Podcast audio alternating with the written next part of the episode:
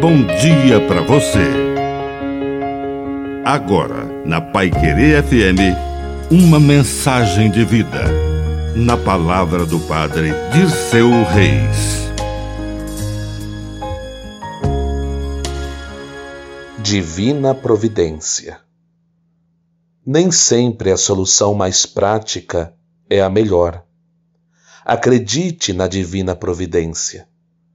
Naquele dia, Jesus sentiu compaixão porque a multidão estava muito tempo ouvindo sua pregação e estava com fome.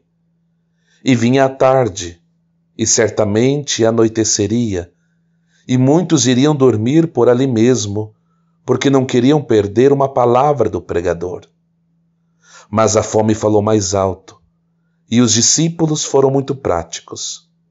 Senhor, despede a multidão. Diga para eles voltarem para casa. Não é mais hora de estarem aqui. Mas Jesus preferiu a via do milagre e sua compaixão se transformou no milagre da multiplicação.